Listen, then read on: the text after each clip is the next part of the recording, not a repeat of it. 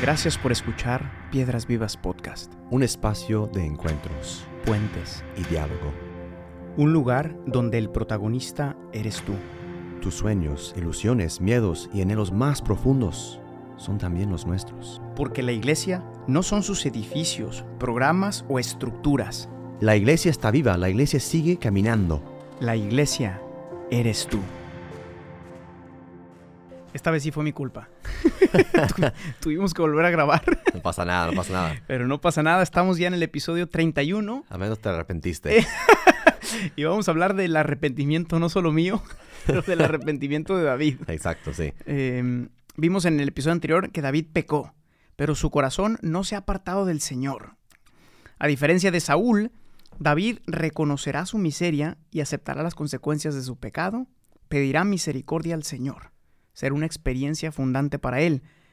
El pecado cambia completamente su perspectiva y será ahora para él un trampolín de la gracia. Eh, ahora queremos enfocarnos en este proceso de aceptación del pecado. Todos hemos experimentado en nuestras vidas la dificultad de aceptar nuestra propia miseria. Tendemos a justificarnos, pero somos muy duros de juicio con los demás.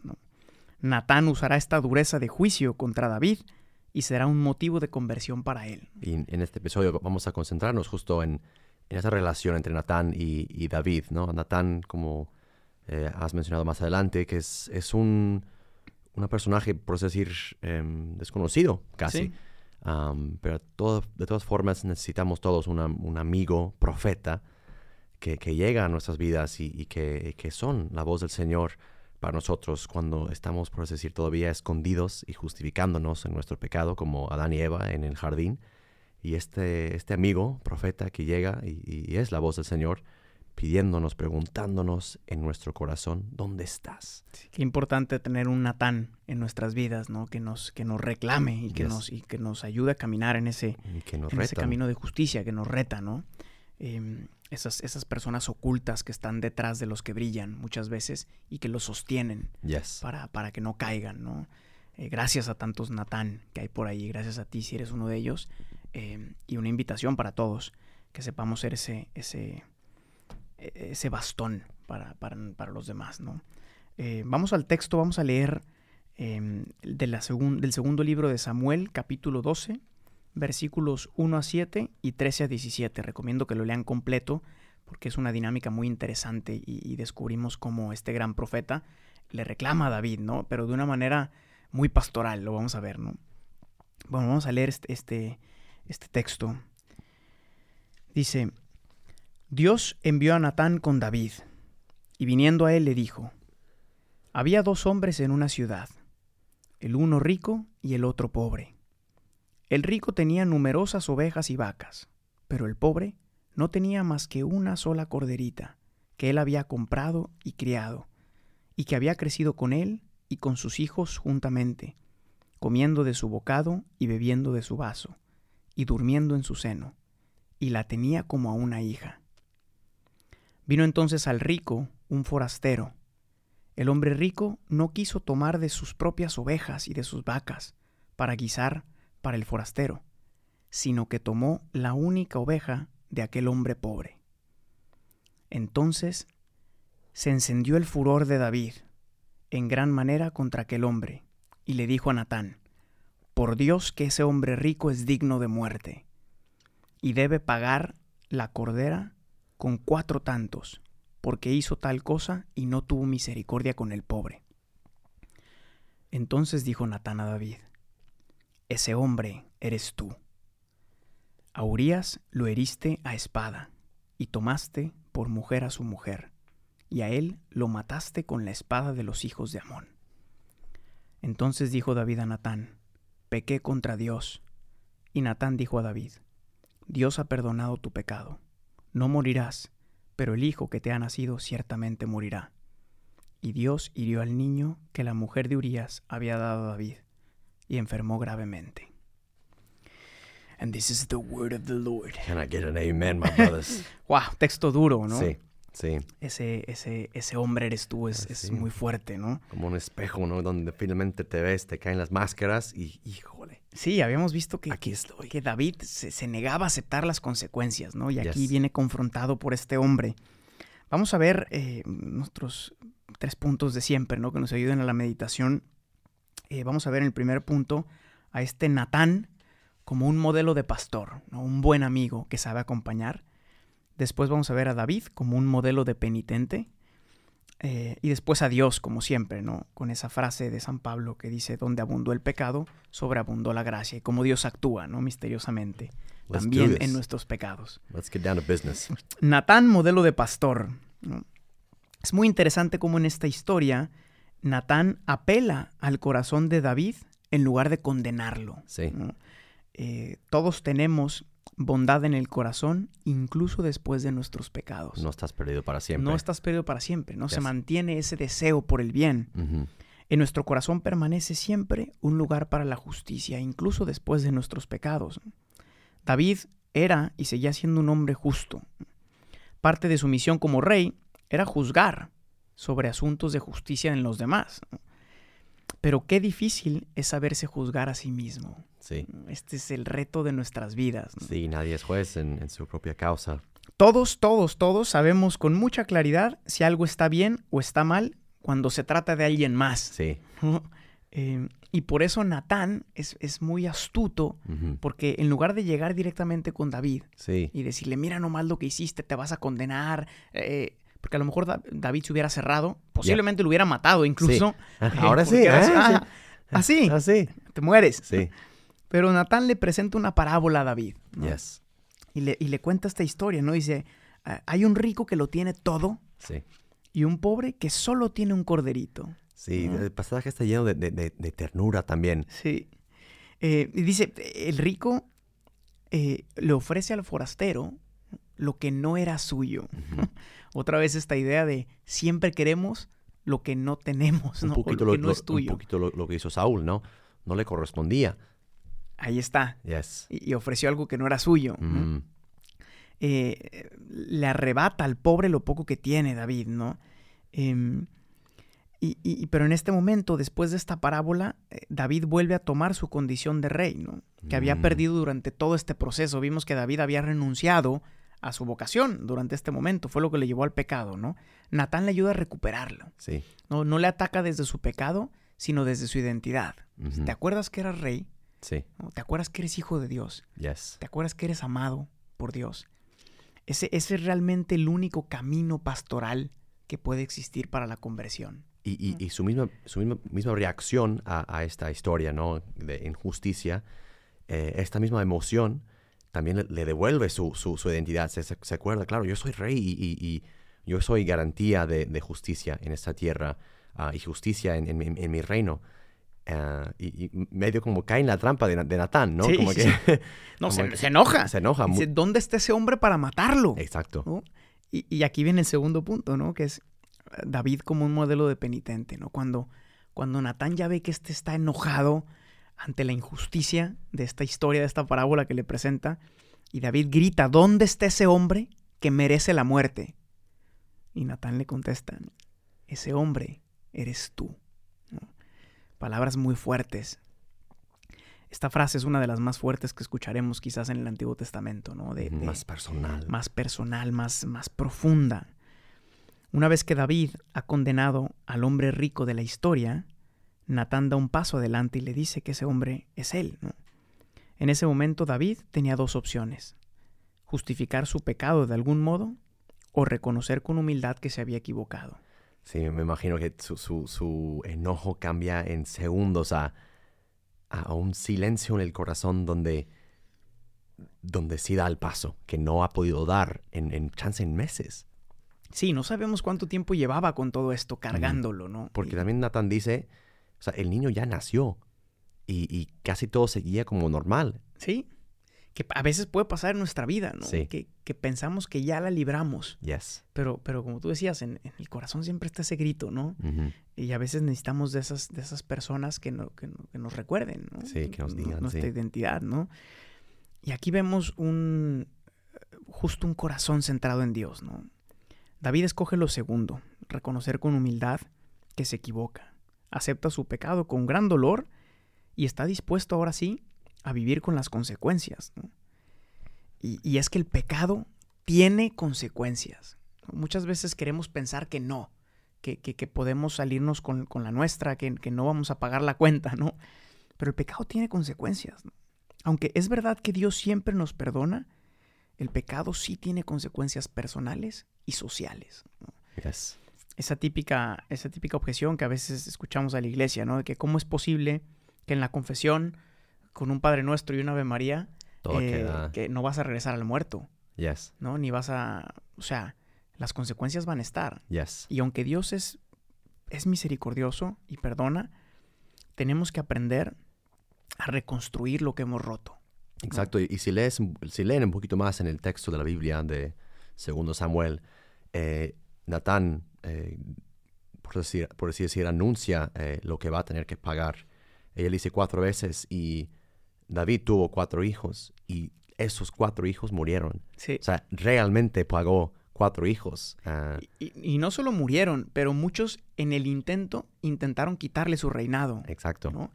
Eh, y luego hay, una dinámica también muy curiosa con algunos de los hijos porque es esa, eh, habíamos visto lo de en un capítulo anterior sobre cómo Dios castiga hasta, hasta la tercera generación, ¿no? Yes. Cómo los pecados del, papá tienen consecuencias en los hijos, ¿no? Y vemos cómo em, eh, algunos de los hijos em, repiten un poco la, misma dinámica, ¿no? Hay, hay, hay uno de los hijos se casa con una media hermana que no le correspondía, ¿no? Y al final muere también por ese motivo. Eh, entonces, eh, es curioso cómo los pecados sí tienen consecuencias sociales, aunque pensamos que no. ¿no? Afectan a los demás y sobre todo a los que más quieres. Y Dios visita en este, hablamos ya de, la visitación, de que Dios castiga en, manera de visitar. Sí, ah, se hace presente. Se hace presente y, trata de sanar, pero justo esos pecados también tiene, tiene sus consecuencias esos ciclos sí se siguen repitiendo hasta que justo un Natán te viene a confrontar y dice, hey, acuérdate de quién eres. Sí, y, la muerte de, este hijo, bueno, de los cuatro, pero de este hijo es un símbolo de cómo el pecado no puede ser nunca eh, una fuente de fecundidad en la vida.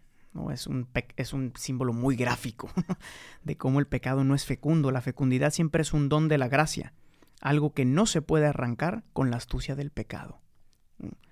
Em, el, pecado, sí, dice San Pablo también, que vas a hablar de esto también, pero el pecado, los frutos del pecado es, es, la muerte. Sí. ¿No? Ah, justo esta vida, este árbol, ¿no? Que, prometía tanta vida, ah, en, vez de darte vida y darte más fecundidad que todos deseamos, ¿no? Dios dijo, ¿no? Sed, fecundos, ¿no? Pero sed fecundos en mí. ¿no? Y, y esta, esta, justa querer arrebatar lo que no es nuestro eh, produce a su vez muerte. Sí, pero aquí vemos em, también como, como, cuando el hombre está dispuesto a, recibir la gracia, a, reconocerse pecador, como lo hace David, eh, entonces vemos uno de los milagros más grandes que podemos experimentar, que es que donde abunda el pecado, sobreabunda la gracia cuando estamos dispuestos a acoger esa misericordia, ¿no? Dios no quiere nunca el pecado, eso es verdad. Dios no quería el pecado de David, mucho menos la muerte de Urias, ni siquiera la muerte de los hijos. Él no quiere eso. No, no, no. Eh, pero el pecado no es nunca la última palabra de nuestra historia. La historia de David no será la misma después de su pecado. Esto es muy hermoso, ¿no? Porque muchos de los textos eh, más bonitos que David va a escribir eh, son precisamente a la luz de este pecado. Sí. Ese camino que él va recorriendo de, saberse sumamente débil y de, voltear constantemente al Señor para pedirle su ayuda y su gracia. Sí, y les invito em, a abrir la Biblia, a los Salmos, Salmo 51, y leerlo casi pausadamente. Lo vamos a leer al final. Es, es, es impresionante como, como David realmente brota casi, sí, como tú dijiste, brota su, salmo más personal y hermoso desde, su, desde la rotura del pecado. Sí, y, es que el pecado puede ser un gran maestro de vida si lo abrazamos y lo integramos en nuestra historia, ¿no? Eh, a veces esta idea de, de, borrón y cuenta nueva eh, no, no, es tan cierta, ¿no? Porque los pecados, además de que dejan marcas y heridas, cuando dejamos entrar a Dios, esas heridas también son transfiguradas. Por eso es muy hermoso el hecho de que Jesús se, se manifiesta después de la resurrección con las heridas, ¿no? Yes. Esas heridas que muestran tu historia, em, pero una historia ya redimida por el amor cuando, cuando te has dejado tocar Sí. por el amor. No, no existe nunca ningún pecado que Dios no pueda alcanzar con su misericordia. Y es hermoso, me encanta esta pintura de Caravaggio, que Cristo mismo, eh, Tomás, en, el- en la resur- resurrección, dice, yo no voy a creer hasta que yo pongo mis, mis, mis, dedos, dedos, ¿no? En las llagas de Cristo. Y Caravaggio tiene como casi todas las arrugas de, de San Tomás, como 18 ahí en su, en, su, en su frente, como el asombro que Dios también en su cuerpo deja, deja estas, estas llagas, esas heridas. ah, y hasta que tú no metes, no por decir, tus dedos, ¿no? En las llagas de tu pecado, lo que, lo que ha, eh, sí, herido esta relación con Dios, eh, es ahí que Dios hará brotar tanta fe, tanto amor, tanta, sí, tanta, tanto cariño, ¿no? En esta relación que sí, sí se rompió, pero sí se, sí se sana también. Sí, y es que nada de lo que tú hagas puede hacer que Dios te ame menos. Nunca, ¿no? Eh, Dios actúa siempre de modo misterioso y también por medio de nuestra miseria. La descendencia de- que Dios escogerá para su encarnación será precisamente por medio de Betsabé. Exacto. No. Si Dios fuera un Dios que simplemente condena, castiga, eh, Él no- también haría este borrón y, y hubiera así. eliminado completamente la, la- Hasta David. la- sí, la descendencia. Sí. En cambio, bendice Yes. por el arrepentimiento de David, ¿no? Y, y- y el linaje vendrá por medio de Betsabé. Claro. ¿no? Esto, es, esto es algo que sobrepasa nuestra capacidad, sí. ¿no? Explota nuestra capacidad de entender, ¿no? Yes. Dios castiga con la muerte del primer hijo, pero bendice el arrepentimiento de David con un nuevo hijo que será un grande, Salomón, ¿no? Este gran rey eh, que vamos a ver en el siguiente episodio es, es fruto del arrepentimiento de David, de un corazón que se ha vuelto a poner en el orden de la gracia y que Dios bendice, ¿no? Nada, el pecado no tiene nunca la última palabra en nuestra historia, nunca. Y como proclamamos también en, en Pascua, con, con- con cierta, con cierto atrevimiento, ¿no? O félix culpa, o sea, o, o culpa, o, sea, o Feliz peca- pecado. Feliz pecado. O sea, ¿quién se atreve a decir que el pecado es, es algo que, que va a ayudar el plan de Dios? Dios lo dice. Dios lo dice, oh feliz pecado que me alcanzó tan gran salvador, tan grande redención. ¿no? Exacto. Em, solo, solo Dios es capaz de, de- de demostrarnos su amor incluso en nuestra miseria. ¿no? Em, sobre todo, por medio de nuestra miseria, es que descubrimos la característica más importante de Dios, que es su misericordia. ¿no? El que no se ha encontrado nunca con la misericordia, el que nunca se ha sabido perdonado, difícilmente logrará ser misericordioso con los demás y difícilmente amará a un Dios que no ha hecho nada por él. ¿no? Es Preach precioso. it, Es precioso como in- incluso santos como Santa Teresita de Lisieux, ¿no? Que, que dice que nunca cometió un pecado mortal en su vida, pero ella, ella dice que, que con ella Dios tuvo todavía más misericordia que a lo mejor con otros pecadores, porque a ella Dios le quitó la piedra de, de adelante, ¿no? Por-. Para que no cayera, ¿no? Porque conociéndose, mm, dice, pues yo hubiera sido, por decir chance, una pecadora más sin la, esta gracia, sin la misericordia de Dios, ¿no? Todo es por Él. Y es que todo es gracia, my brother. My brother, that's Y all we cuando, got. cuando logremos entender que todo es gracia, dejaremos de confiar en nosotros mismos para poner nuestra confianza en Dios. Y eso es todo lo que Él quiere. Totalmente. Y, bueno, eh, concluimos este episodio eh, viendo cómo Natán nos enseña un modo muy adecuado para acompañar a las personas. ¿no? Con valentía, con verdad, pero sobre todo con mucho tacto y misericordia. El Papa Francisco dice que estamos llamados a formar las conciencias, no a sustituirlas. ¿no? Esto es muy bonito porque eh, Natán no llega a, a- a decirle lo que es pecado objetivo, aunque era verdad. Sí. No, no quiere sustituir la conciencia de David, quiere formarla. Sí, Y por eso hace un camino para que él mismo se dé cuenta. exacto. Qué importante es una pastoral que forme conciencias y no que las sustituya. ¿no? Em, Granted, Pope Francis. grande, Pope Francis. Natán es un gran ejemplo de cómo formar una conciencia en lugar de sustituirla. Es gracias a este proceso pastoral eh, que, que- que hace, que vive David, que él logra hacerse responsable de su propio pecado, lo asume, lo repara, confía en la misericordia y sigue adelante con su vida. Sí. Su caminar ya no será igual que el de antes. Ese pecado será para él un recuerdo de su vocación al amor, y Dios bendecirá su vida después del pecado, pues Dios nunca nos abandona y encuentra siempre un camino para nuestra conversión. Exacto, y para recalcar antes de esta gran oración de Salmo 25, eh, 51, sí, como dijiste, la, la, tu vida no acaba con el pecado. A veces también es fácil identificarnos. Yo soy quien mató a Urias y robó a, su esposa, ¿no? Betsabé.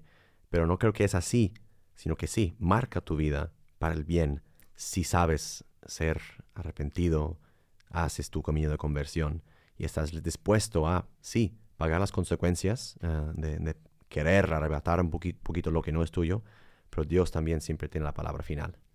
Yes, my brother. Que es misericordia. Y los invito para concluir, uh, vamos a rezar juntos el Salmo 51, esta, esta gran oración que escribe David después de este pecado. Eh, la, voy a, la voy a leer y, y, y, te invito a ti que nos estás escuchando a hacerla propia, ¿no? A, a, cantarla desde lo más profundo de tu corazón, porque a todos nos toca, ¿no? Este, este grito que clama misericordia al, al buen Padre. Dice el Salmo 51. Misericordia, Dios mío, por tu bondad, por tu inmensa compasión, borra mi culpa, lava del todo mi delito, limpia mi pecado. Pues yo reconozco mi culpa, tengo siempre presente mi pecado. Contra ti, contra ti solo pequé, cometí la maldad que aborreces. En la sentencia tendrás razón, en el juicio resultarás inocente. Mira, en la culpa nací, pecador me concibió mi madre. Te gusta un corazón sincero y en mi interior me inculca sabiduría. Rocíame con el hisopo, quedaré limpio. Lávame, quedaré más blanco que la nieve. Hazme oír el gozo y la alegría, que se alegren los huesos quebrantados. Aparta de mi pecado tu vista, borra en mí toda culpa. Oh Dios, crea en mí un corazón puro. Renuévame por dentro con espíritu firme. No me arrojes lejos de tu rostro, no me quites tu santo espíritu. Devuélveme la alegría de tu salvación, afiánzame con espíritu generoso. Enseñaré a los malvados tus caminos, los pecadores volverán a ti. Líbrame de la sangre, oh Dios, Dios Salvador mío, y cantará mi lengua tu justicia. Señor, me abrirás los labios, y mi boca proclamará tu alabanza. Los sacrificios no te satisfacen. Si te ofreciera un holocausto, no lo querrías. Mi sacrificio es un espíritu quebrantado, un corazón quebrantado y humillado, tú no lo desprecias. Señor, por tu bondad, favorece a Sión, reconstruye las murallas de Jerusalén. Entonces aceptarás los sacrificios de rituales, ofrendas y holocaustos. Sobre tu altar se inmolarán novillos. Amen, my brother. Amen, my brothers and Muchas sisters. gracias. Gracias por acompañarnos. Eh, hagan de esta oración eh, su propia oración el resto del día y recuerden que nada de lo que hagan puede hacer que Dios les ame menos. Que tengan un excelente día. Gracias por escuchar este episodio. Piedras Vivas es una comunidad de personas que ha descubierto su identidad de hijos y que responde con libertad y frescura a la misión que Jesús confió a su iglesia. La iglesia no son sus edificios. La iglesia eres tú. Para más experiencias y contenido, síguenos en nuestras redes sociales y en la página oficial de Piedras Vivas.